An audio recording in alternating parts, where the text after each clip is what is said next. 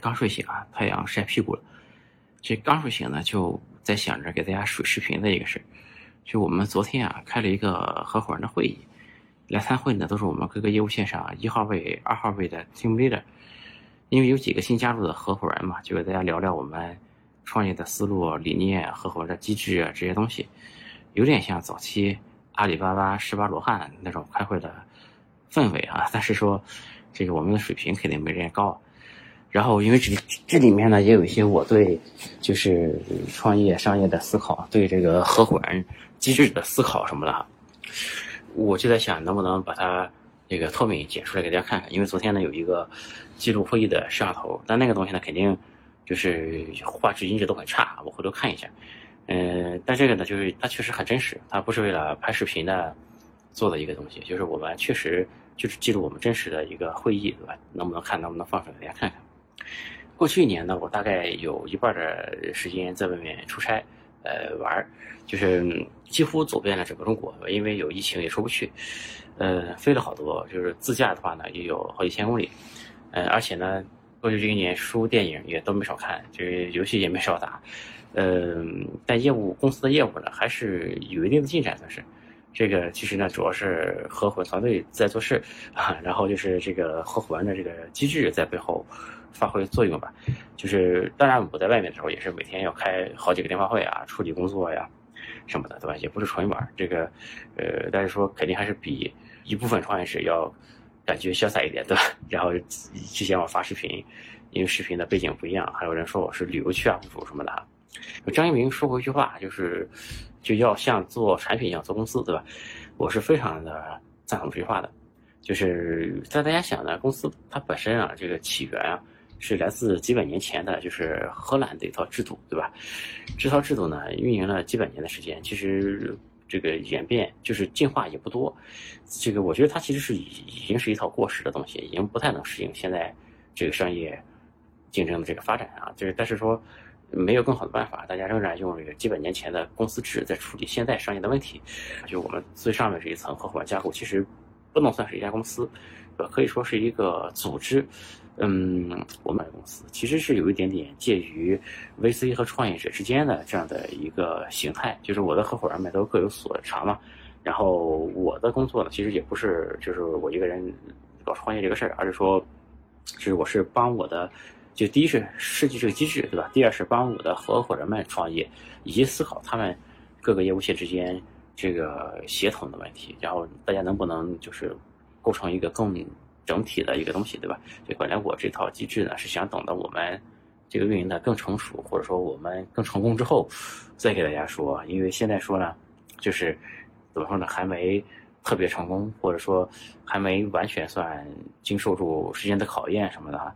这个我在想，本来还想啊，这套东西如果将来，因为这个确实有很多我们独创的东西哈，这个如果将来跑得很成功，还能写本书什么的哈，那个。就是今天呢，就算是没忍住，提前给大家剧透一点啊。嗯，有趣的灵魂叫科技人文，呃，我是自然，我们就开始啊。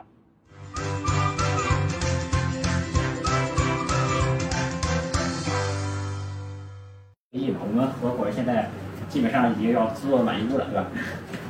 这这样可以吗？往后坐一点。那个，反正咱们就开这么一个会啊，就是说咱们合伙人之间就是通一通气。其实现在每个人做的都不一样嘛，而且我们也新加入几个合伙人嘛，咱们这些人就是聚在一起吧，把这些项目都盘一盘，也让大家都知道大家那个各自在做什么事儿，然后大家一起怎么来配合，然后就我们对这些事儿的思考是什么样的。这会的主要目的是这个，就包括我对这个。那个就是公司经营运营方面的一些想法，这些想法呢，就也不一定对啊，这但是肯定是这么多年的这个创业累积下来的一些想法。就首先呢，我们在合伙这一条上，我们比较想参考阿里的机制，就是其实我觉得中国的比较顶级的互联网公司里面，做组织做的最好的就有两家公司，一家是阿里，一家是字节嘛，这两家都是以非常强的组织能力就是而著称的公司，但是字节这公司呢，就是比较新。就是他能不能像阿里这样能坚持这么多年，其实还不知道。但阿里这套机制呢，已经我觉得是经得起时间的考验的，而且是非常就是结果非常好的一套机制了，对吧？起码我们看，就就阿里现在几十个合伙人嘛，几十号人都很有钱，对吧？就是他是也是真的把钱分到了这些合伙人头上面，然后整整个就是公司的基因其实非常的强，然后所有的合伙人呢也都能那个赚到钱，就而且阿里的每一个合伙人都是大佬，其实就是其实阿里合伙人这一层已经到了，就是他们也不会再考虑出来创业什么的，因为我们所谓到市场上的所谓的什么阿里高管出来创业的，也就是 P 八、P 九、P 十这样的，对吧？就人家真正到合伙人这一层。就没有必要出来创业，有什么事儿呢，都能在内内部有一个非常好的解决，对吧？所以我觉得这一套这个机制是非常值得我们去学。然后这个是大概的，就是对合伙人机制的一个思考。然后另外一个我觉得挺重要一个事儿，就是就是创业，我觉得不能把所有的鸡蛋都放进一个篮子里。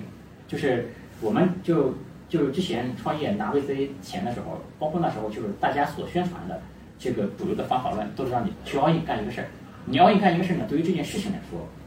本身的成功率肯定是最高的，但其实呢，就对于 VC 来说，他同时他投一百个项目可能，那他的他肯定让每一个人都 all in 到里面去，这样，但他的风险是足够分散的。但对于我们创业者来说呢，就是我当时和邵明云和 NC 那时候创业的时候，大概是一四一五年前后，我们当时正是那个万众创业的时候，加了非常多的创始人在微信里。现在看能坚持创业人没有几个，就是大概得百分之九十吧，都是那个翻车的，对吧？而且，这个事儿呢，基本上你下个车子想在上面就很难，所以我觉得这个事儿，你就是就是说有很多人就是说他去欠了钱去创业，或者是去 all in 去创业什么的，他这个事儿就是风险其实非常非常高。所以说，我觉得，所以说到现在呢，我们的业务其实是比较分散的。然后这也是一个理解，还有一个理解的是，我觉得成功率是要打一个三折的，就是其实很多事情成功率远远没有看上去这么高。就你觉得很稳定的一个事儿，特别能赚钱的一个事儿，真干起来也不一定。而且这里面呢。很多就是不可控的因素太多了，简直是。比如说，如果你盖一个什么民宿，要赶上疫情这一波，对吧？比如说你盖一个教育，如果就赶上了国家调控这一波，对吧？比如说我们当时在海外，对吧？就也是因为碰上疫情那一波。就是你从大环境上不可预测的事儿太多，简直是。然后呢，你从小的事情上不可预测的事儿也非常多。就比如说前两天我们有一个人带了一个项目来，我看当时那个感觉挺挺兴奋的，还是觉得这个事儿其实离钱蛮近，赚钱概率蛮大。干上来呢也没有赚钱，对吧？就这种事儿你经历多了你就知道，就即你看上去稳赚的事儿，最后呢真正能干成的概率就百分之二十到三十，就是这样的。所以说其实每一个事儿的成功率，就我说实话，我不是一个很乐观的一个人，对吧？我觉得我看事情不是说，就是觉得一个事儿它不太行，我都觉得成功率很高。我这我觉得我还是一个比较客观的一个人，就我能在这个基础上呢，真实成功率是在我的预判基础上还要再打个三折的。就其实所以说创业者其实成功率非常非常低，是吧？就是我对创业的理解大概是这样的。然后呢，其实有很多，就是我们看到，就现在这些最牛逼的公司，不管是腾讯也好，头条也好，各个公司也好，它其实都不是一个业务线在做，其实都是同时做非常多的业务。然后这些这个创始人会把自己能对标到，比如说我想成为下一个张一鸣，是吧？但如果你想成为下一个张一鸣的话，你为什么不从一开始就做一个张一鸣这样的架构，对吧？因为其实我们看到，就是很多成，就是这些大公司为什么能活到今天？说实话，运气也是很重要的一点。其实像微信这种产品，你说是腾讯规划出来的，它也是运气出来的。就甚至于像王者荣耀这样的产品，也是碰出来的，对吧？它其实也是或者说我就用一种赛马的机制给弄出来的。你像今日头条做到现在这么大，就因为它不停的在试一些新东西。就他在做抖音的时候，其实说实话，他没想到抖音这个事儿会这么强，对吧？其实他做抖音的时候，其实当时也是仿国国外的 Musical 做，当时 Musical 也不怎么赚钱，他只是说做试试看。其实头条做的尝试非常非常多，死的项目也很多，但是其实这事儿你只要能做成一个呢，就很牛逼。所以说你看准了一个方向呢，其实再加上我之前说成功率都要打三折这个事儿，你看准一个方向，你看好一个事儿，其实没有什么用，你还需要多试。就是你试的足够多，就是我们能能出现一个这个抖音这样的产品，出现一个微信或者是王者这样的产品的概率才特别足够高。这个事儿就和我觉得和打德芙是一样的，就是你最好的打法也只是一个概率问题，你永远不可能去保证我做什么事儿。这个事儿决定能成，你眼光再好也没有用，它就是一个概率问题，而且概率其实非常低，所以说我们一定要尽可能多的、尽可能低成本的去往多方面去试，然后一直试到我们能看的那个，就是能做成的那个那个方向才行。然后呢，其实我们一开始做合伙人的经验呢是这样，就是我们一开始在找合伙的时候呢，我们第一次做这种很正式的尝试，其实就是我们做那个项目。当时我们的思考呢，就我们一定要就找到一个或者是赚到过钱的人，或者是我们觉得他挺牛逼的人。或者是那种有我们身上所没有的经验的人，我们要和这样的人一起来干。就我们对合伙这个事儿，最开始的思考是这样的。然后呢，正好当时呢，就是当时的合伙人就在 B 轮融了一个亿，而且是从阿里这样的一个很良好的这样的一个体系里面那个出来的一个人，对吧？然后于是我们就逐渐的开始和这样的人来开始来合作做一些事。当然，那个项目呢最后是没有做成，但我们事后就是说反思呢，我个人感觉就我们也没做错什么，就是你项目没成就是没成。但是说你说我们因为做错了什么没成，我觉得并不是。或者说，如果我们反复到当时那一天，还会不会和这个人去合作？我觉得仍然会，因为我觉得就至今来看，我觉得他还是挺靠谱的一个人，而他就各方面能力仍然都比较强，所以我觉得他就是一个概率的问题而已。有的时候你就和打德州一样，你的牌也没有打错，对吧？但是你只是没有赢而已，对吧？就是这样的一个事儿。然后呢，就我们当时的思路其实是两个，最开始组合的时候，就我们一定要找到一个很强的人，另外是我们一定要成为里面一个环节，就因为我们也是搞创业的人，最开始的思考是这样的。到现在呢，思考又稍微有一点，就是也不太一样。因为现在呢，随着我们就是从自己的发展来说，比以前说实话就是更自信了一些。就是我觉得，其实我现在更多的就是在考虑的时候，就是并不是说他一定要这个经历比我牛逼，或者是他一定要赚到我很大的钱，而是我更多的要考虑到我们这个终局，我们想干一个什么事儿，然后这个事儿值不值得我们投入去做，然后谁是这个事儿比较合适的一个人，或者这个人是不是有潜力成为一个比较合适的人。我觉得那我们就可以去试，然后而且这个业务呢，最好和我们现有业务之间有一些联动和配合，让我们这些人呢，就一开始的时候，在那个起跑线上比别人稍微高那么一点点，对吧？就比如说我们现在做一些事儿，因为我们以前做的别的项目就有一点基础或者怎么样，那这样的话我们成功概率基本会再稍微提高一点。所以我们现在在找合伙人的时候呢，基本上就是从我们整个的就是终局来想，值不值得做这个事儿，然后这个人是不是值得合作的一个人，然后和我们其他业务有没有能联动的点。当然，这个人如果他很强也可以，但他没那么强，就是我们觉得有潜力空间，可以培养试试看也可以。大概的思维方式是这样的，就是现在在座的每一个人，其实大家都是，就是说，在我们的这个每一块业务里面都是不可或缺的一个环节，对吧？就我觉得作为一个合伙来说，重要的就是你在团队里面要有一个，起码是在你负责的项目里面就一个不能被替代的一个人，对吧？这我觉得是很重要的，我们就是衡量合伙人的一个标准。就如果你随便。找一个别人也可以干你这工作，说明你的正方性可能没那么强。但另外，我觉得合伙人很基础的是他就是自驱的能力要比他强。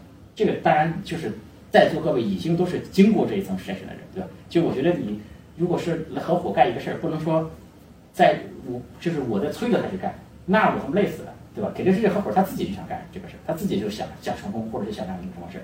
那我觉得这都是最基本的一个素质了，这个就不用多说。我觉得因为大家既然已经做在这里了，我觉得都没问题。现在我们整个团队的这个或者是公司状态，就让我来概括的话，就是一句话，就是有了一定的人马地盘，可以一争天下。就但是说我们多么兵强马壮也没有，就多么牛逼也没有。因为我小的时候，我大概小学上三年级的时候，我当时看那个《三国演义》，里面就是有一句话，就是孙策呀在死的时候，就是懂三国的知道，是孙策那个那个让人射死了嘛，对吧？不是让人弄死了，临死的时候。就给孙权说，我现在呢有这么江东六郡，对吧？然后有一些兵马和地盘吧，可以一争天下。就说他没有说自己多么强，也没有说我将来能够统一天下，只是说给孙权奠定了这样的一个这样的一个基础，对吧？我觉得咱们现在呢就是处在有这样的一个基础，也没赚多少钱，但是我们现在要人有人，要事儿有事儿，对吧？我们就处在后面呢就可以考虑，就是去那个争取一下，对吧？是为什么有这个思考？就首先啊。就是我觉得现在是一个，就如果是一个很小的一个团队，或者是你的能力很单一，其实很难去把握市场上一个很大的机会。就怎么来理解？就是如果你的团队只有三四个人、四五个人，对吧？这个人能力也非常强，但是外界呢看不太上。说实话，真的是这样。我们去和大厂谈一谈，对吧？我们去在外面谈一合作，或者谈一个怎么样？人家来你公司一看，你他妈就一小办公室挤了这么几个人，人家不想跟你合作。就说实话，我一点都不认为我们团队有多少人是很值得。说的一件事儿，我内心的想法是我们不需要人很多，最好呢是人很少，干什么很牛逼的事儿。但是呢，这个世俗的眼光不允许，你知道，他真的不允许。你他妈就一个小屋，我说办公环境我们只要能挺舒服的干活不就完了吗？你办公环境很差，你就一个小屋里边苟了这么几个人，人家来一看不想和你谈了，这个很现实，就说实话。所以说我去年的时候还是前年，的时候我忘了，我当时在一个 PPT 里我写了一行字，就是我们团队就一定要做到。对，我先不管什么人效什么的，就是大家其实知道我内心肯定不是这样的。我觉得人效是最重要的。但是说，如果你一个团队很多，就是说人家世俗看你的眼光，你不能接受。对，其实就是这样的。就我们现在不管是让这个大公司到我们公司来看一看，对吧？我们或者让其他合作伙伴来看一看，起码大家觉得哦挺靠谱的，对吧？就因为小公司呢太多了，就这种几个人就合伙干小公司呢太多了，简直，人家真的不敢和你玩。就而且呢，就是说你这个团队的能力如果太单一的话呢，也不太行。比如说，如果我们就只会做开发，就只会做技术这一个事儿，那你能拿到什么样的合作机会呢？无非可能就是给人能干点外包的活儿，对吧？就不会有更大的合作机会，你能把握得住。但是，一旦你有这种复合的能力呢，就不太一样。当然，这个可能和我的这个人生哲学有点像，因为我本身就不是一个单一项特别突出的，我都是靠综合实力的，对吧？然后比如说前两天就是那个来找我们合作的时候。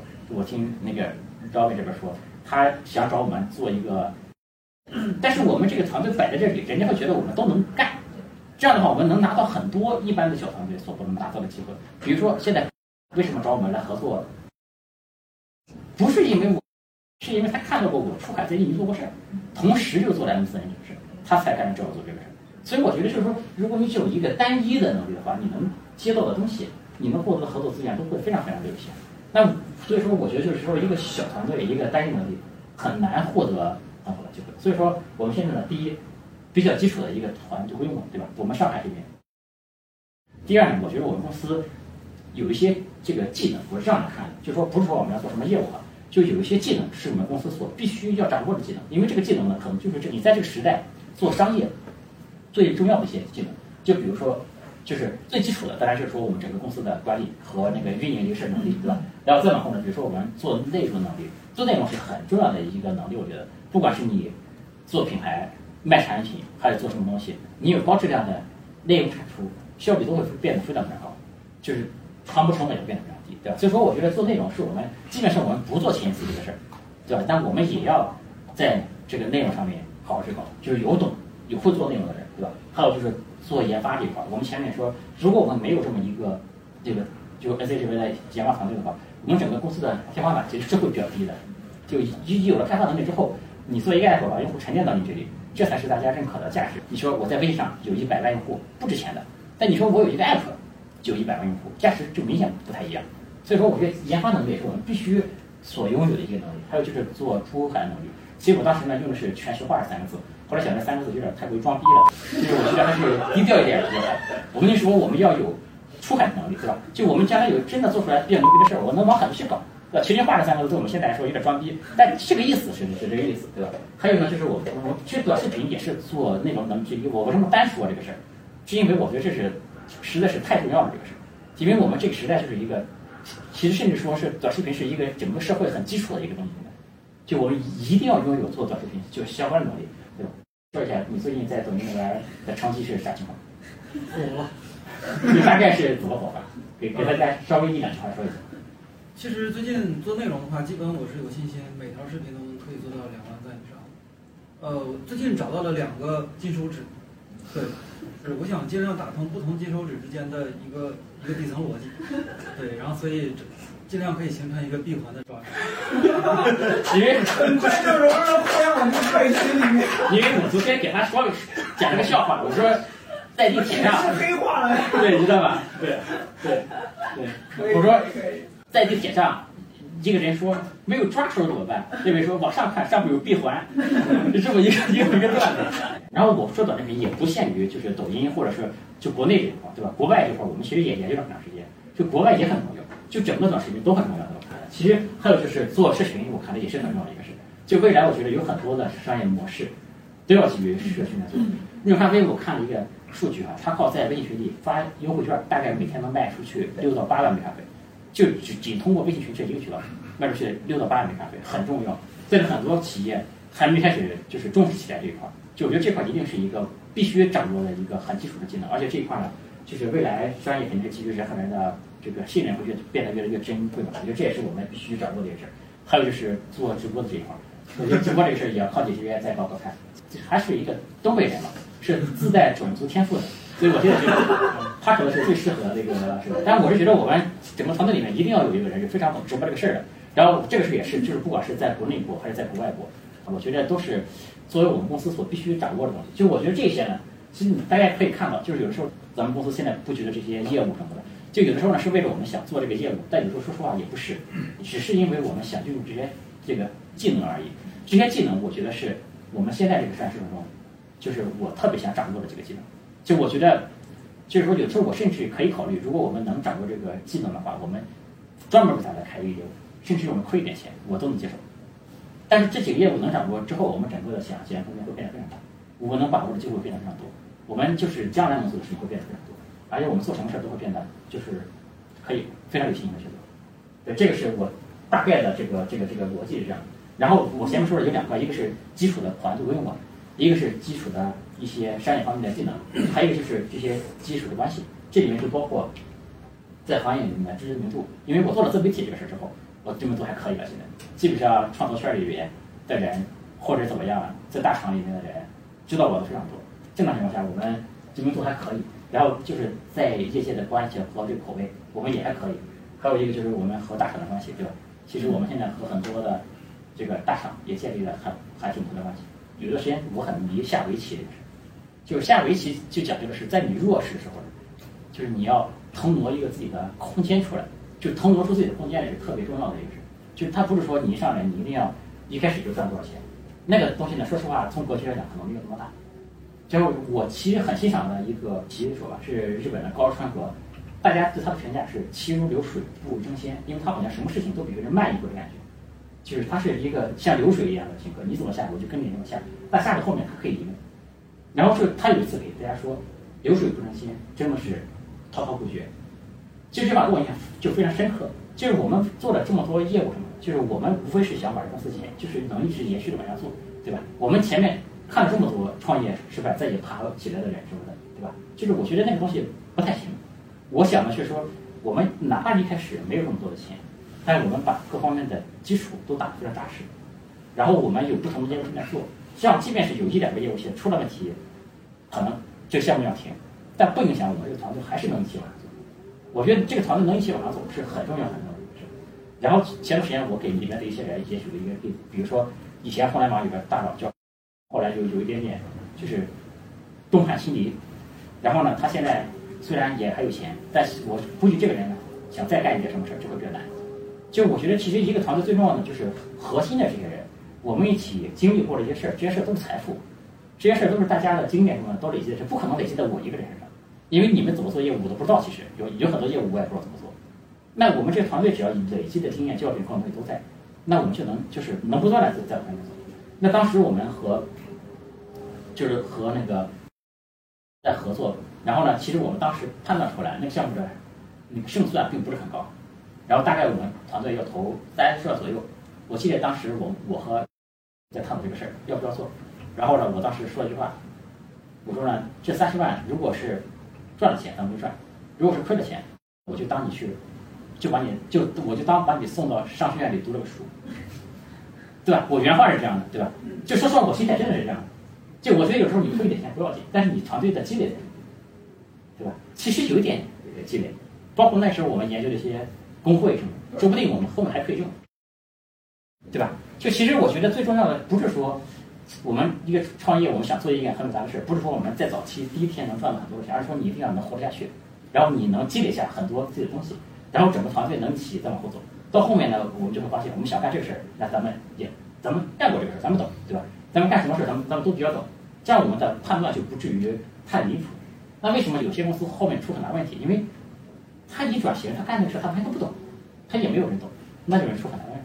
所以说，我觉得就是说，我们真的是一个滔滔不绝的人，我们就是一直往上去做。就是说，如果我们没有很大的机会呢，各种小机会，我们不断的抓，不断的试，而且很多大机会。你刚开始做的时候，比如说我前面说像什么抖音啊，我们刚学也你也不知道这个东西多么大，你就是不不断的积累去不断试。咱们呢，其实把每一个项目其实要求真的不高，咱们只要能做到一个腰部、踝部不太行，对吧？就是 腰部或者胸没有胸部的不一说了，对吧？就是颈部吧，怎么说的？反正就是说做到这一代就可以了，真的要求不是很高，对吧？其实我们能做到这一代可以了。然后呢，后面能不能做啊肩部，对吧？我们能做到这一代就可以了。然后呢，我们是不是有更大机会？那个就看运气，看别的，对吧？当然我们想试，那我们就直接试。所以，大概我的这个所有的创业的思考，就是哲学这一层面的东西，都在我上面这些话里其实。